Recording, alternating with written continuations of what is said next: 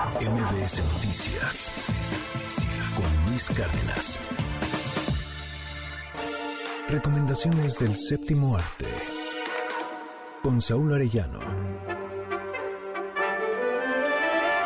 Hola Luis, feliz día a ti y a todos los cinéfilos que nos acompañan a esta sección de recomendaciones de cine. Desde la creación de la cinematografía, el cine de denuncia ha sido un vehículo para alzar la voz de diferentes sectores de la sociedad en todo el mundo. Cientos de directores han llenado la pantalla de historias de la vida real que han afectado a comunidades, a sociedades marginadas, a grupos raciales y violencia de género. Y es en este último índice en que quiero detenerme para recomendar la última propuesta de la elegante directora Sarah Polley, basada en la novela del mismo nombre de la escritora Miriam Toise. Ellas hablan.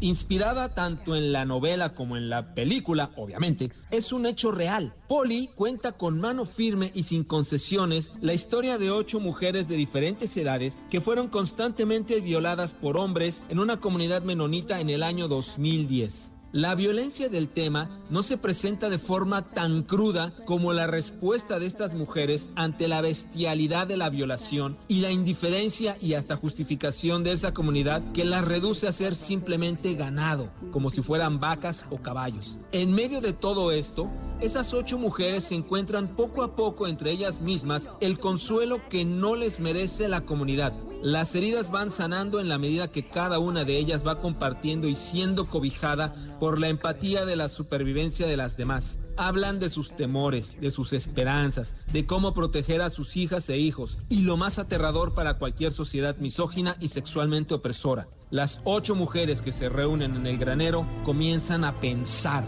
a confiar más en ellas mismas como individuos que como parte de la comunidad violentamente depravada y altamente sexualizada.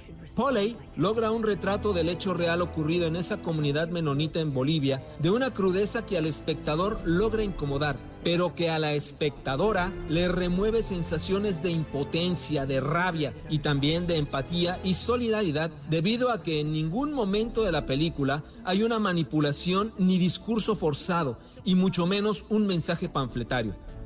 La película sobresale de todos esos temas por la manufactura y la claridad de Polley al presentar los hechos de forma casi documental, pero fortaleciendo los argumentos y formas de abordar todos los temas que se ponen frente al espectador en pantalla. Una cinta nominada este 2023 como mejor película y mejor guion adaptado que cuenta con las impecables actuaciones de Ronnie Mara, Ben Wishop y la siempre confiable y precisa Francis McDormand. Ellas hablan debe verse en el cine como parte de la narrativa envolvente y opresiva que nos presentó Polly.